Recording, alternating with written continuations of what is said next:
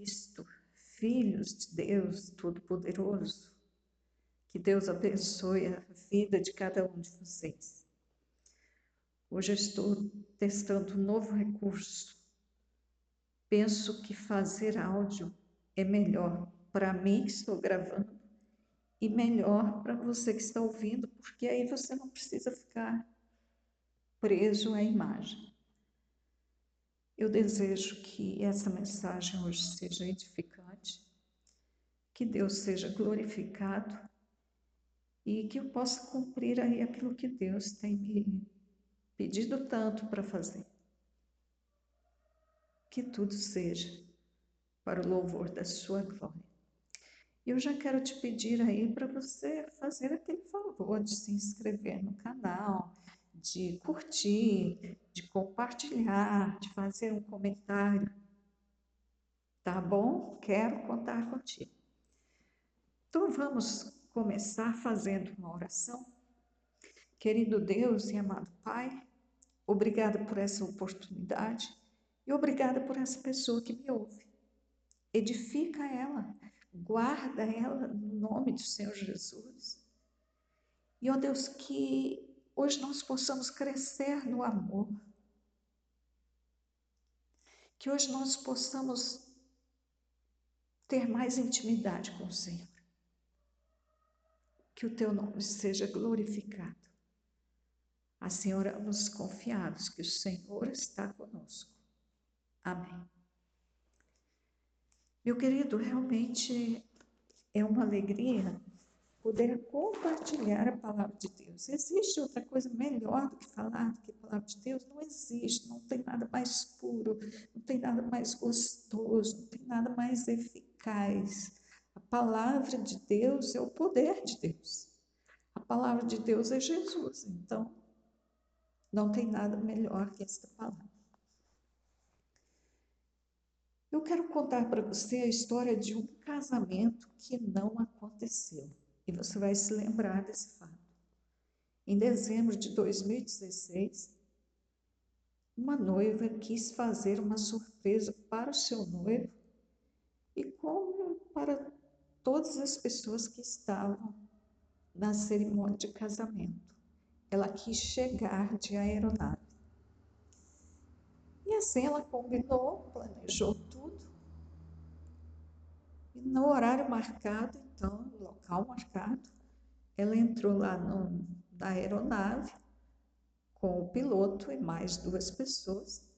E eles então seguiram para o local da cerimônia. Mas as informações dizem que o tempo mudou repentinamente e aquela aeronave não era adequada para voos no tempo, na condição em que está. E o piloto acabou perdendo a visibilidade e caiu, se embaraçou em árvores. Foi uma tragédia que levou a vida de quatro pessoas. Isso a dois quilômetros do local da cerimônia. E lá no local estava o noivo aguardando no altar, os familiares convidados, o pastor para realizar a cerimônia, todos posicionados, esperando chegar a linda e enfeitada noiva mas ela não chegou. E na época Deus me fez saber esta notícia. Deus me fez ver as imagens. E Deus me mostrava assim: olha, assim está a noiva do Senhor. Aqueles que a conduzem perderam a visibilidade e se embaraçaram com muitas coisas.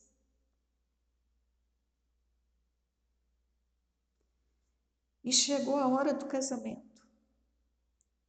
O noivo está posicionado, o pai do noivo está posicionado, os convidados já estão posicionados. Tudo está preparado. Mas a noiva não não chegou. A noiva está morta.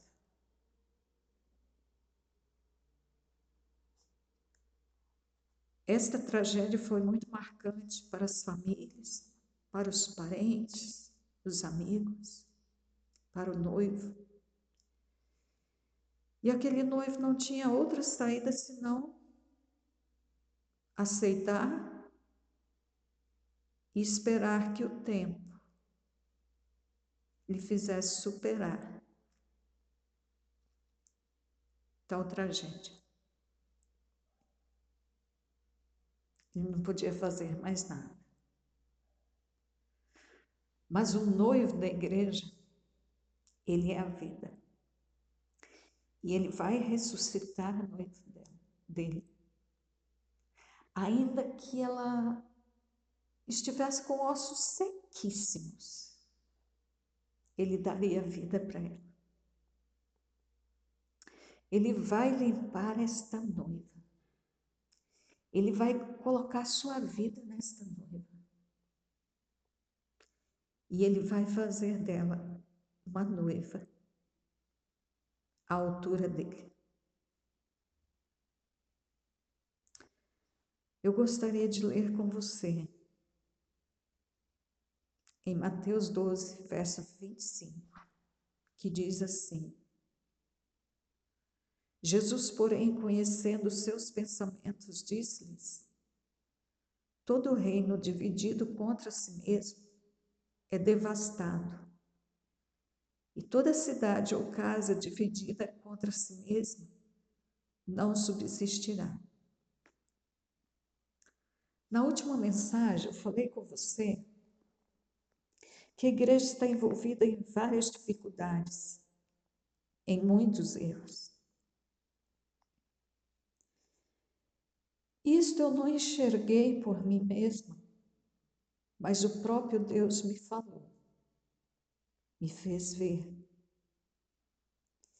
E foi falando ao longo de anos.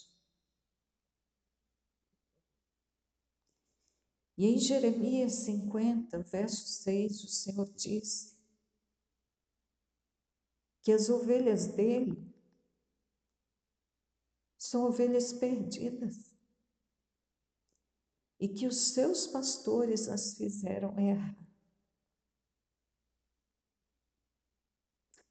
E isso, meus filhos, queridos pastores, é muito grave. Porque nós errarmos já é muito problema. Fazer errar é muito mais agravante. E então, por algum motivo, os líderes das ovelhas perderam a visibilidade. Se dispersaram com outras coisas, perderam de vista muita porção da palavra.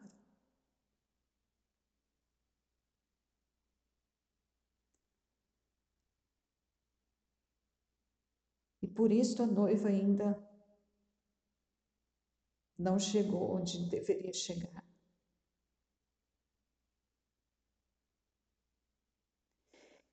Então eu preciso continuar falando sobre estas nossas dificuldades, esses erros nossos, porque eu sou parte desta igreja.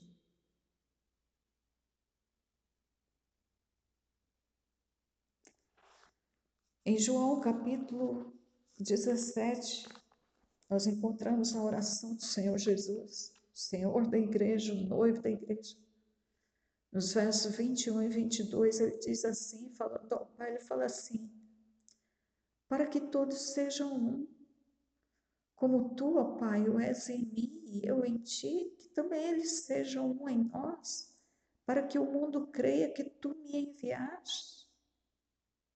E eu dei-lhes a glória que a mim me deste, para que sejam um como nós somos um. Olha o investimento de, de, de Jesus. Olha o que ele deseja para a igreja.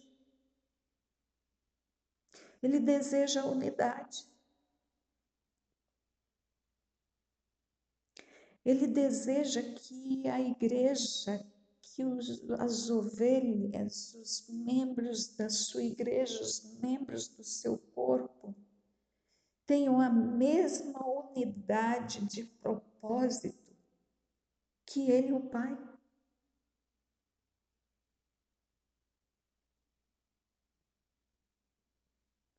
Ele deseja que estas ovelhas sejam tão unificadas e hajam de forma sincronizada como Ele e o Pai.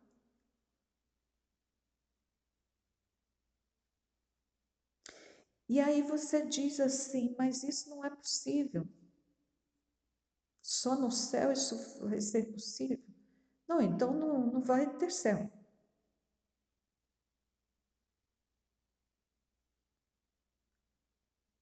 Porque essa igreja esquartejada não pode entrar no céu. A igreja é um corpo só. O Senhor Jesus ele só tem um corpo.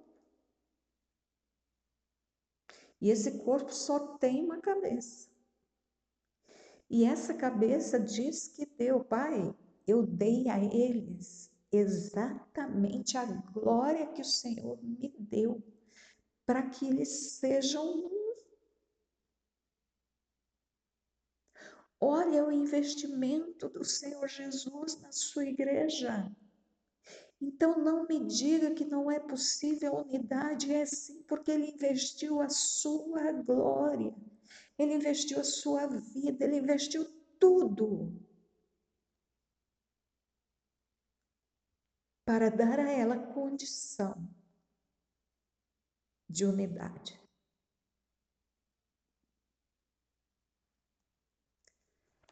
É claro que a igreja ela não reconhece essa falta de unidade. Ela entende que ela ama todos e que respeita todos.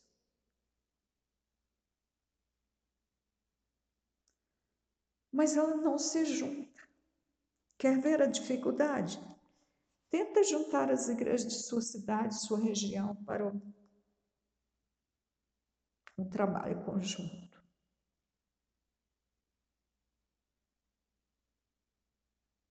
E Jesus disse que um reino dividido contra si mesmo.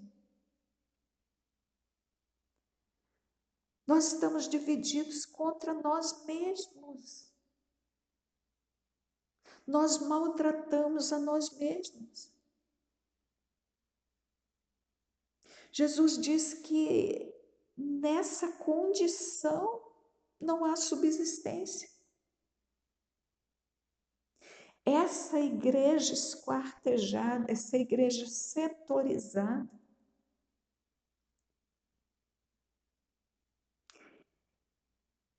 ela é vencida não é a igreja que, que resiste até, que tem resistência, que consegue vencer até as portas do inferno. Não.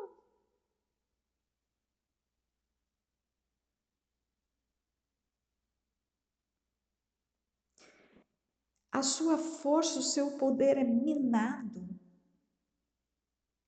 por causa da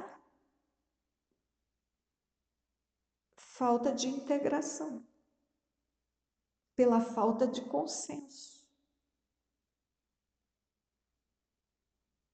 Cada um quer uma coisa. Então ela é enfraquecido, o seu poder é enfraquecido.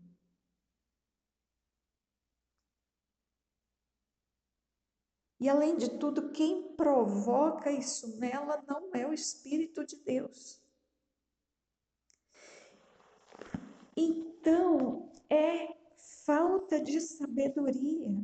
achar que esta igreja a qualquer momento vai ser arrebatada. Uma vez que ela está em, em contenda, que ela está desunida, quem está agindo no meio dela não é o Senhor Jesus.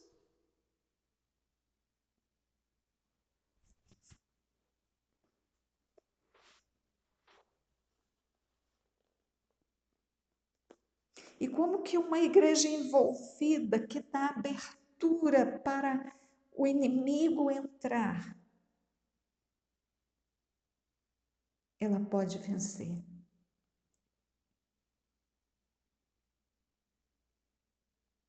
Ela está preparada. Ela está agradando o Senhor que, que está tão contente com ela, com tanta saudade dela, está vindo buscar porque ela tá, está prontinha. Meus filhos, se a igreja está preparada para qualquer momento ser arrebatada, então tem que avisar para o Senhor. Ele não está sabendo disso, não, porque eu não entendo que uma igreja preparada ainda não foi se encontrar com o seu Senhor. E fica vivendo num mundo como esse.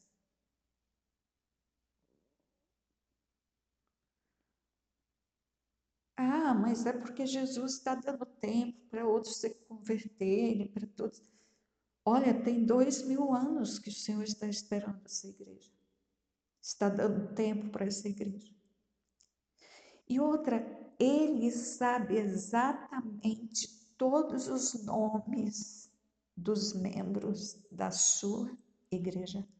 Ele sabe exatamente o tamanho da igreja.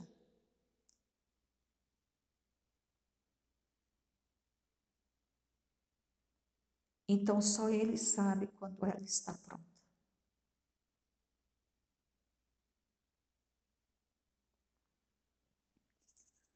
Que provas nós temos de que a igreja não está unida?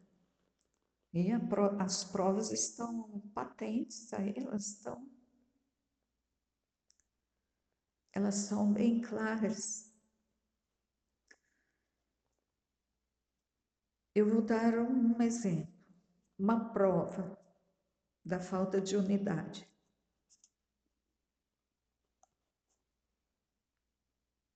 Em nas eleições de 2014, na manhã do dia das eleições, Deus me falou através de Oséias 8, que diz assim: Põe a trombeta à tua boca. Ele, o Senhor, vem como águia contra a casa do Senhor, porque traspassaram o meu conserto e se rebelaram contra a minha lei. Verso 3: Israel rejeitou o bem, o inimigo perseguido a. 4. Eles fizeram reis, mas não por mim. Constituíram príncipes, mas eu não o soube. Olha o que, que Deus estava dizendo a respeito do nosso país. Na época, nós tínhamos como candidata Marina Silva. E pouca gente votou em Marina. Quando o Senhor, pela manhã, me falou através desse texto, no dia das eleições, eu já sabia então qual o resultado e fiquei muito triste.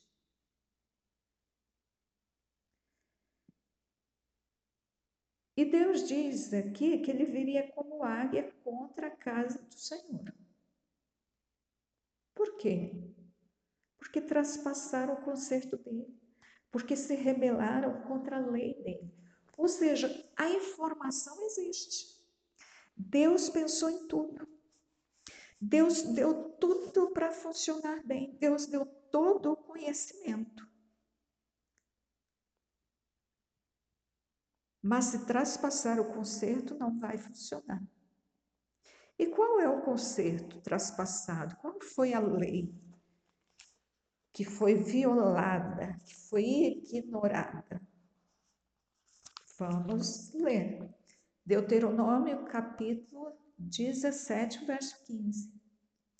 Porás certamente sobre ti como rei aquele que escolher o Senhor teu Deus. Dentre teus irmãos porás sobre ti, rei sobre ti. Não poderás pôr homem estranho sobre ti, que não seja de teus irmãos. Meus filhos, a palavra não deixa dúvida, ela é muito clara. Mas nós temos que obedecer.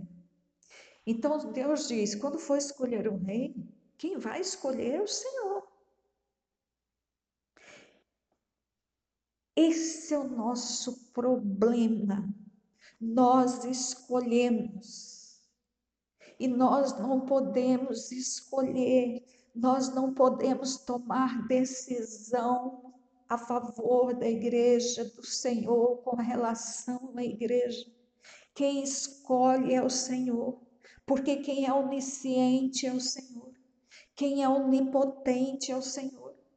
Quem conhece o coração do homem é o Senhor na sua onisciência. Quem conhece o amanhã é o Senhor. Quem conhece o hoje é o Senhor. Até entre os irmãos, é Deus que deve escolher, porque há irmãos que não são adequados à função.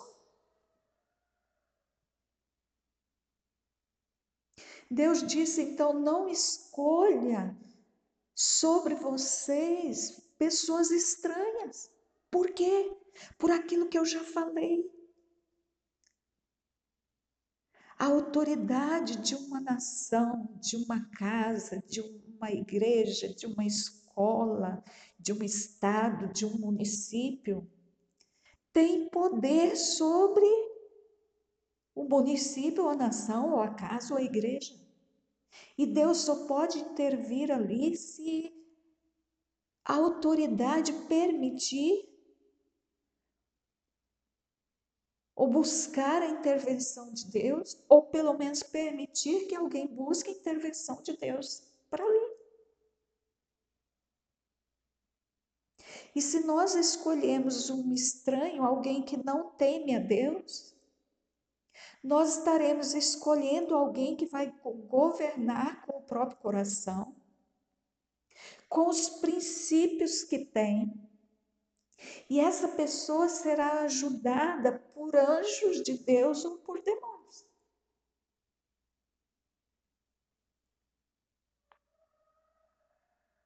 Então, seja lá qual for a autoridade que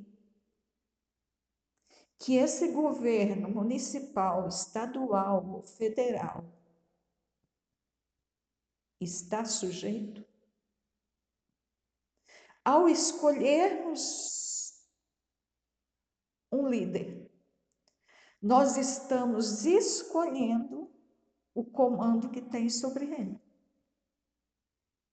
Por isso que nós precisamos escolher pessoas que são tementes a Deus.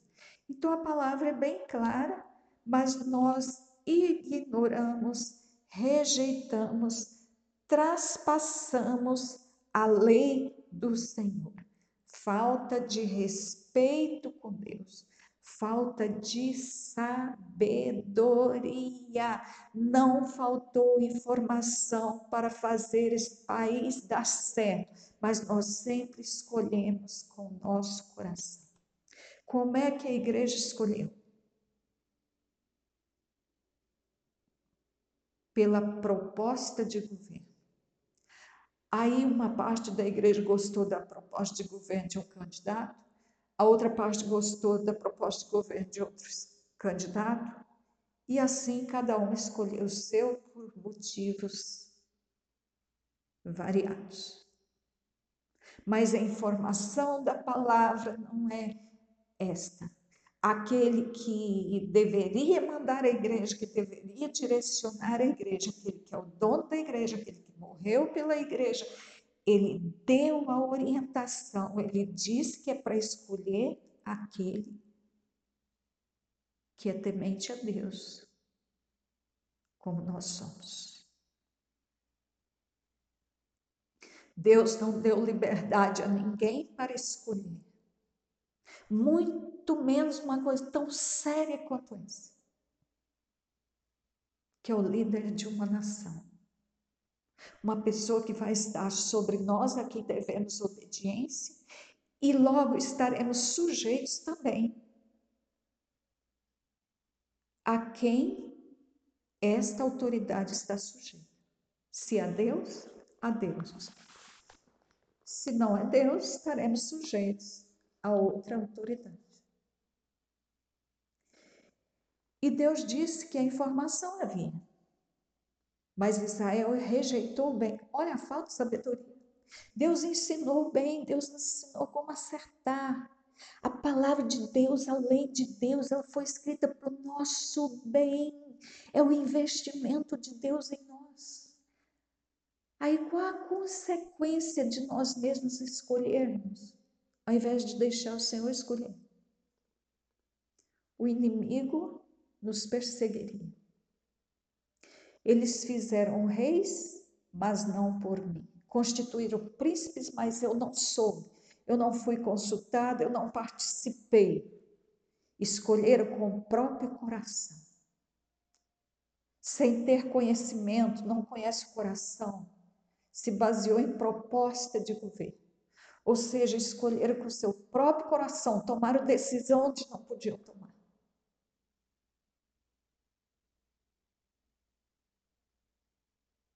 É assim que um líder faz ovelha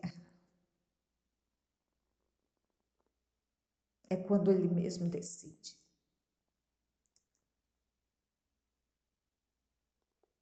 E Deus disponibilizou o seu espírito para dirigir os seus filhos, para guiar os seus filhos. Qual a consequência dessa nossa escolha, dessa nossa atitude? Aí vem o verso 7. Porque semearam ventos e cegarão tormentas. Não há seara, erva não dará farinha, se ader tragá-la-ão os estrangeiros. Ainda fomos tremendamente abençoados por causa das misericórdias de Deus, não faltou comida ainda. Ainda não. Mas nós teremos tempos muito difíceis. Nós teremos guerra, e guerra traz ruínas e ruínas e ruínas.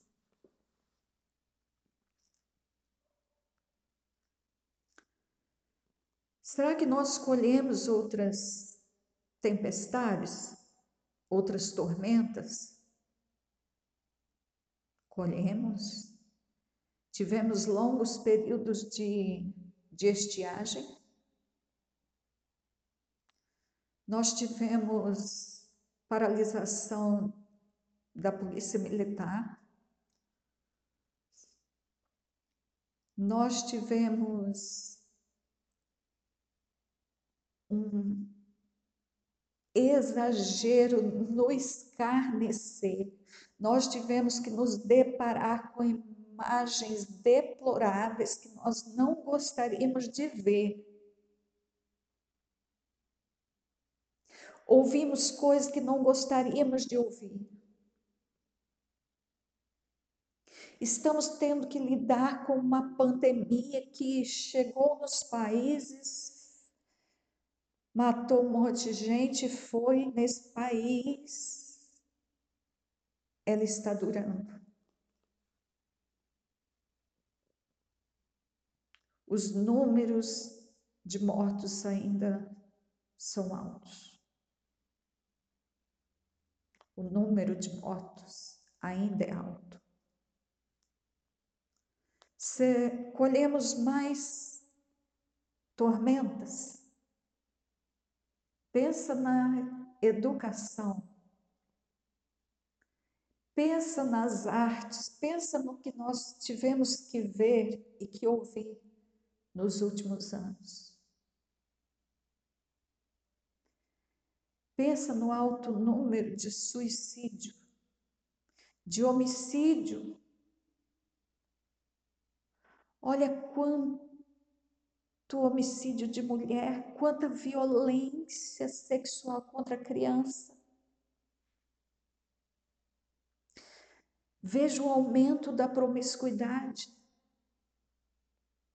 Semearão ventos, cegarão tormentas. Ah, meu Deus! Aí eu lembro lá do Salmo 21, 81, desculpa. Ah, se Israel tivesse me ouvido, ah, se o meu povo tivesse me ouvido. Mas Israel não quis me ouvir. Oh, meus filhos, o que, que aconteceu conosco? E então, esta é nossa triste situação.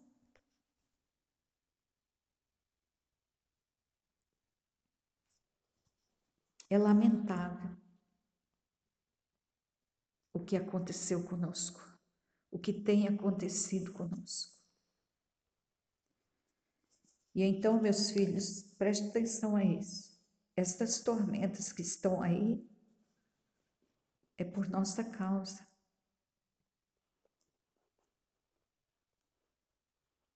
Ok? Ouviu, igreja? Isso que está aí é por nossa causa. Então agora nós temos que deixar o Senhor agir até o fim, até consertar isso. E ele não vai recuar. Ele vai até o fim. Até que ele prepare uma igreja que realmente esteja em condição de encontrar-se com Ele. Prepara-te, ó Israel, para encontrar-se com o seu Deus. Agora, lá em Zacarias, capítulo 3, quando o Senhor fala do de Josué E é descrito lá que o Senhor manda que seja trocada a roupa de Josué através de um anjo, Deus faz esta obra. E Josué, então, ele é purificado dos seus pecados. Ele é o sumo sacerdote. E Deus fala que ele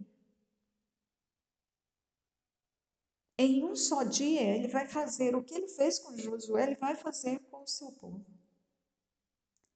Ele diz que em um só dia ele vai purificar a terra.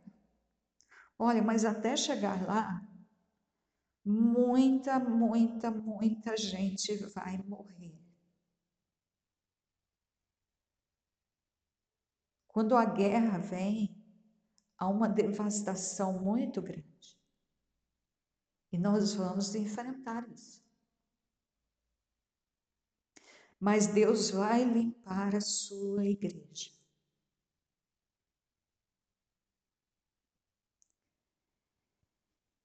Que Deus nos abençoe. Que Deus nos guarde. Sabe, amado, o que você deve fazer nesses dias? Buscar o Senhor. Vai, busca intimidade com o Senhor. Passe mais tempo em oração, mais tempo estudando a palavra. Estuda a palavra de Deus. Aprenda a palavra, pratique a palavra. Pastores amados, queridos, estude a palavra. Leve a sua igreja a acertar ajustar a vida de acordo com a palavra. Não fica dizendo para a igreja que daqui a pouco isso passa, que não vai passar, amado. A pandemia passa. No início do ano que vem, esses números vão cair. Mas vem outras coisas. Eu nem sei se espera até ano que vem para começar. Para vir nova coisa. Dolorosa. Mas de qualquer jeito, leva a sua igreja a acertar. Estude a palavra com a igreja. Aprenda a Bíblia através de um relacionamento pessoal. Não aprenda pelos livros, aprenda por um relacionamento pessoal com Deus. Não vá fazer curso, não. Vai para dentro do quarto, busque o Senhor. Vá com a Bíblia, estude a Bíblia. Leve a sua igreja a fazer a mesma coisa. Esteja flexível à voz de Deus. Esteja aberto a ouvir Deus dizer que aquilo que você creu daquele jeito é totalmente errado. Esteja aberto a isso, porque o Senhor vai te falar. Ele vai te, te abrir os olhos para ver a verdade. É tempo de acertar. É tempo de levar a igreja a estudar a palavra e ver o quanto errou e cair em arrependimento, quebrantamento diante do Senhor. Se houver arrependimento, confissão de pecado, as coisas mudam. Deus só está esperando isso. Mas eu vou encerrar aqui. Deus abençoe sua vida onde quer que você esteja. E até a próxima. No nome do Senhor Jesus. Fique na graça de Deus. Amém.